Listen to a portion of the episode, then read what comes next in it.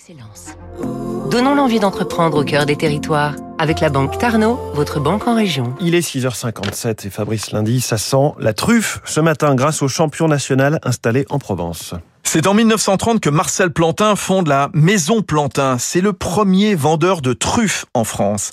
En 90 ans, l'entreprise de Pumera, près de Vaison-la-Romaine, s'est imposée comme le fournisseur des palais nationaux, des grands chefs, mais aussi aux États-Unis, en Asie ou dans le Golfe. La nouveauté cette année, c'est qu'elle va ouvrir une boutique à Paris.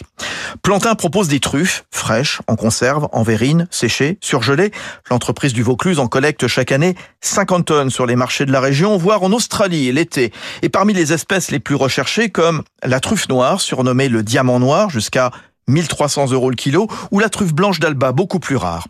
Les plus beaux spécimens sont travaillés par les maîtres truffiers, brossés, canifés, stérilisés, avant d'être présentés en morceaux, pelures, brisures et en jus.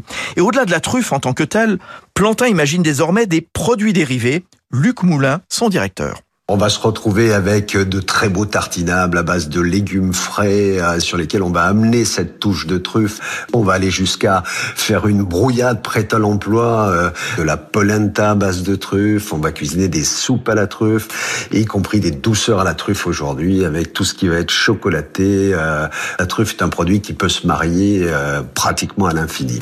L'autre activité de Plantin, le champignon sec, notamment des morilles, des cèpes ou des girolles. C'était Territoire d'excellence sur Radio